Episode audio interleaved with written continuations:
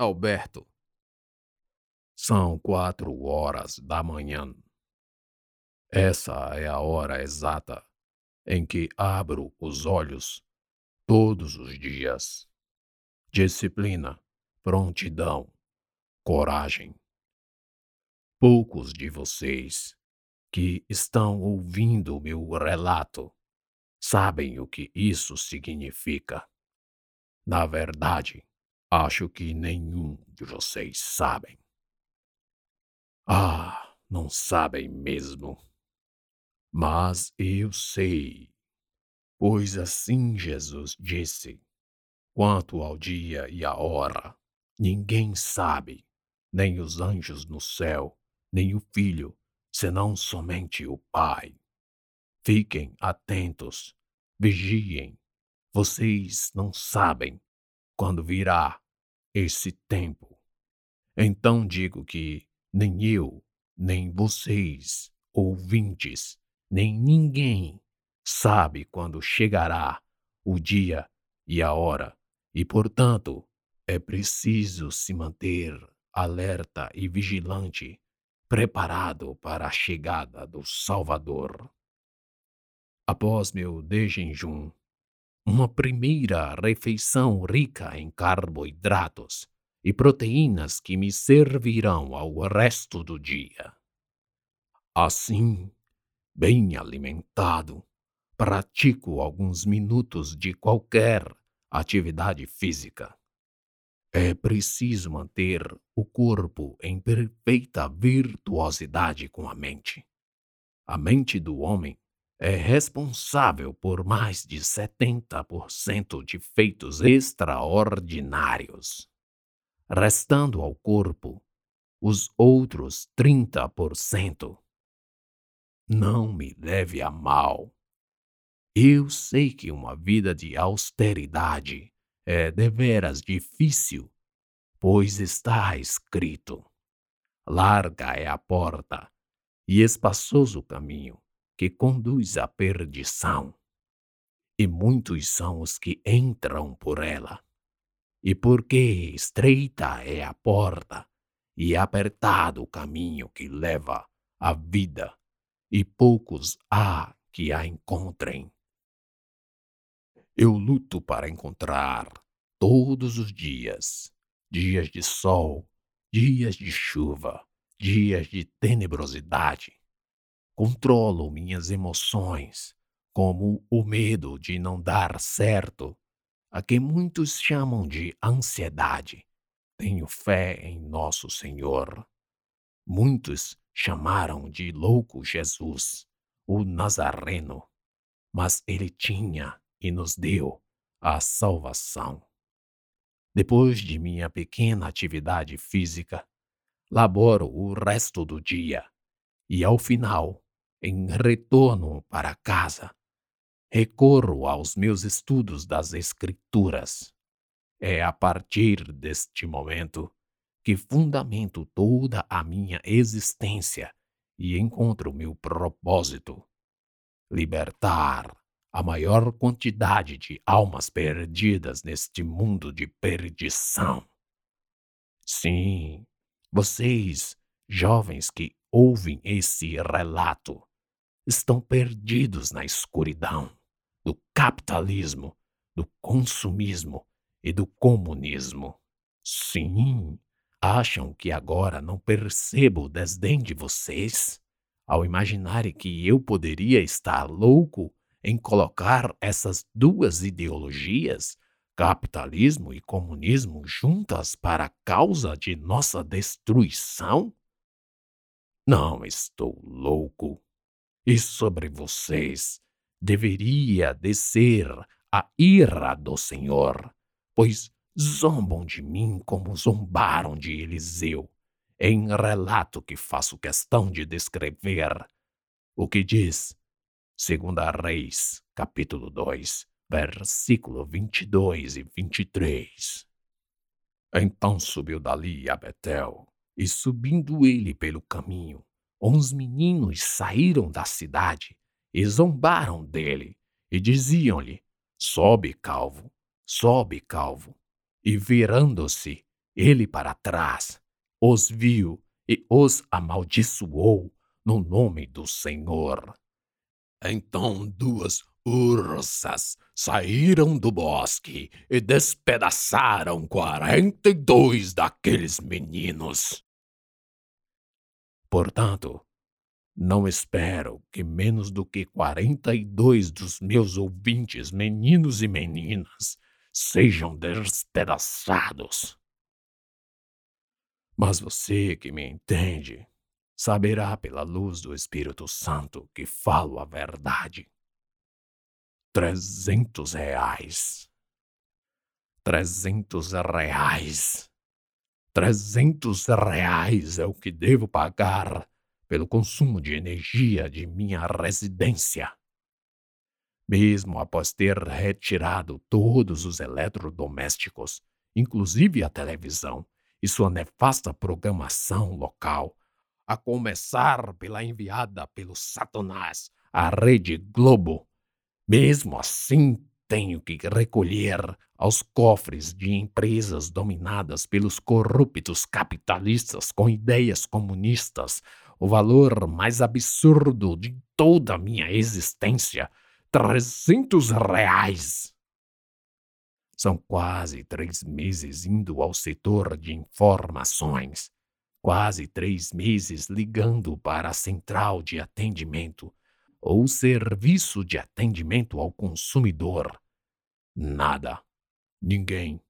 Absolutamente ninguém é capaz de me explicar a razão pela qual minha conta de energia teve um aumento de 30 reais, ou seja, 10% do aumento de um mês para o outro. Entre as respostas, há sempre a de que a tarifa de energia foi atualizada pelas agências reguladoras. Que baboseira! Renunciei a todo luxo. Trabalho arduamente como encanador. Pago meus impostos, que não são poucos, e mesmo assim sou literalmente assaltado pelo sistema corrosivo que tritura a classe mais pobre, na qual me incluo. Depois de tanto sofrer, nas mãos deste sistema, tenho que colocar em prática o maior plano de todos os tempos. Preciso atrair a atenção. Preciso que me escutem e ouçam o chamado do Senhor dos Exércitos, que através de mim convoca sua tropa. Tudo do que preciso são soldados libertos dos grilhões do sistema para que marchem comigo rumo à vitória do Altíssimo. Preciso de um advogado. Júlio.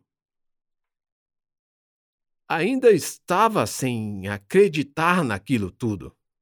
Alberto queria explodir o tribunal, colocando explosivos no subsolo, em colunas no estacionamento subterrâneo, que supostamente são também as vigas mestras, e que, uma vez implodidas, levariam o prédio abaixo.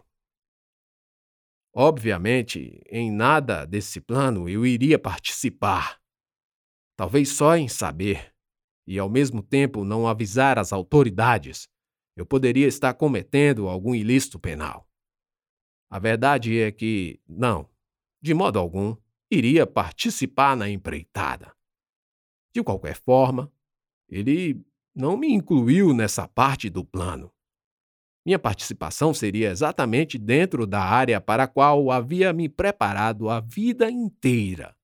Uma defesa no tribunal. Qual tribunal? Será um julgamento onde o sistema levantará contra mim. Eu preciso de um ótimo advogado, conhecedor das regras do sistema.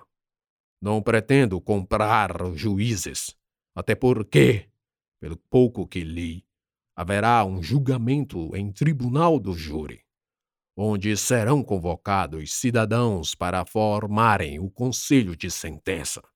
Você, meu jovem advogado, terá a missão de convencer os nobres pares de que eu fiz isso por um propósito, por uma causa justa. Justiça é lutar por ideias e fazê-las valer. Bem, até aquele momento, um milhão de dólares para defender alguém perante o tribunal de júri não era nada de excepcional. De minha parte. Eu só não entendia de onde viria o dinheiro, e muito menos porque alguém, aparentemente tão modesto, teria guardado um valor tão expressivo. Não me entendam mal, não é preconceito. Mas alguém com um milhão de dólares tem pelo menos um carro. Onde está o carro dele? Eu mesmo não o vi do lado de fora.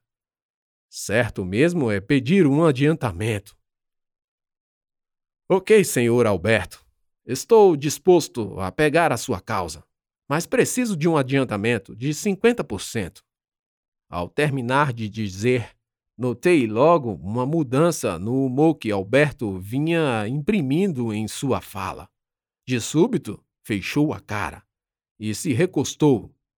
Ficou pensativo, talvez imaginando que eu estivesse pedindo demais, ou pedindo antes do tempo. Aliás, não havia feito nada. Vá, até o estacionamento do posto 6. Lá encontrará um veículo azul do tipo furgão. Esperarei com o dinheiro em espécie. Aquilo me estremeceu. Senti faltar forças nas pernas, mesmo sentado. Meio milhão de dólares? Assim? Foram muitas perguntas, todas razoáveis, vindo como uma torrente de águas em minha cabeça. Eu mal conseguia articular qualquer raciocínio após ouvir que, entre poucos instantes, estaria meio milionário. Forçando e puxando pela memória vaga, consigo lembrar que cheguei a cobrar 50 mil reais em honorários. Isso em reais, moeda, digamos, de menor valor. Alberto se despediu e saiu a pé. Segundo ele, procuraria um táxi. Eu ainda duvidava de que fosse possível um homem como aquele ter tanto dinheiro, guardado e em espécie. Como assim? Não esperei muito. Tentei pensar em outras coisas. Coloquei meu terno, dirigi-me ao carro e fui buscar meu bilhete de loteria. Alberto, a fé move montanhas. Quase todos que tomam ciência da própria existência já ouviram. A fé move montanhas, serras, rios, mares, move o mundo. Por que não pessoas? Somos produtos de um meio, corrompido o meio corrompidos seremos para a eternidade. É preciso destruir para reconstruir, mudar o lugar e o lugar mudar. Há anos cumpro com meus deveres de cidadão, usando minhas forças vitais para juntar recursos o suficiente para meus propósitos. Nem sempre tive tudo que hoje tenho. E embora não tenha sofrido da necessidade do alimento material, prevei-me dele com a esperança da colheita. Uma refeição por dia, apenas uma, é o suficiente para manter o corpo e a mente sã. Alimento em abundância o espiritual. Foi assim que de uma despensa vazia passei para um cofre cheio. De um cofre a outro, passei a possuir mais de uma casa. De uma casa a outra, mais renda, mais aluguéis, mais recursos, menos luxo, mas orações. Mais. Acredito piamente na dádiva de Deus na minha existência de mais de setenta anos, sendo o servo fiel, cumpridor do dever. A obra está quase pronta. Houve um tempo que guardava meus recursos em casa, mas logo descobri o perigo de o diabo usar os comunistas para roubarem tudo. Isso me fez ter a ideia de trocar tudo por dólares, não deixando em nenhum banco, seja público, seja privado. Nunca soube, nem por experiência, nem por livros, do dia em que o dólar comprou menos do que se compra com o real, o cruzado, o cruzeiro ou qualquer outra moeda dessa terra nefasta. Bem, aqui estou com a quantia combinada: meio milhão de dólares. Notas de cem. Benjamin Franklin. Aqui estou nesse estacionamento. E ali vem o meu advogado. Num um carro até modesto.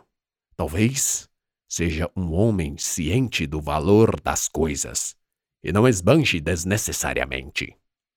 Ele parece um pouco nervoso. Talvez seja a missão, que não é para qualquer um. Entendo muito bem esse medo, filho. Estás nervoso, filho? Perguntei ao advogado. Ele tremia muito quando entrou no meu furdão. É, um pouco. É muito dinheiro. Sim, é. Diga-me, doutor Júlio, qual sua experiência com causas de tribunal do júri? Mesmo atento às peculiaridades, eu sequer procurei saber sobre a habilidade de meu contratado. Bem, isso é o de menos quando posso reconhecer nítido esforço nesse rapaz. Colocou até um terno para vir. A barba. Você não costuma fazer a barba? Perguntei antes para desencargo de consciência. Além do mais, asseio é sempre virtude de um homem disciplinado. Sim, faço sim. É que hoje não tive tempo. Acordei um pouco tarde. Tarde? Ora, a que horas seria tarde para ele? Tenho que perguntar. A que horas acorda todos os dias? Às sete, geralmente em dias de audiência pela manhã. Acordo até mais cedo. Tenho deitado tarde também. Há muito trabalho para ser feito depois que chego do fórum. Sete horas da manhã? Às sete horas já tenho feito bastante coisa. Acordar a essa hora é perder quase um terço do dia útil. Deve ser a idade. Jovens dormem tarde e acordam tarde. É preciso maturidade para acostumar o corpo, mas tempo fora da cama. Bem, acredito que o dinheiro está na maleta. Disse-me doutor Júlio, enquanto não tirava os olhos da mala em meu colo. Olhei para a mala e depois olhei para os olhos dele. Brilhavam é preciso resistir aos desejos que o dinheiro pode permitir alcançar. Seria melhor tê-lo preparado mais, passado mais tempo, ensinado a palavra. Há muito tempo ouvi dizer que os desafios mais difíceis exigiam soldados bem mais treinados. Ele ainda está tremendo. Doutor Júlio, há quanto tempo advoga? Mais detalhes que deveria ter perguntado antes. Ele está gaguejando para dizer quase dez anos. Quase não consegue se expressar. Não é o mesmo que conheci pela manhã. Tem algo de errado. Olhei pelos retrovisores e não vi nada de estranho no estacionamento. Tudo não passa de uma tentativa do diabo de desviar minha atenção. Eu sei e tenho fé de que ele é o homem certo para me defender. Eu vi, vi pela primeira vez.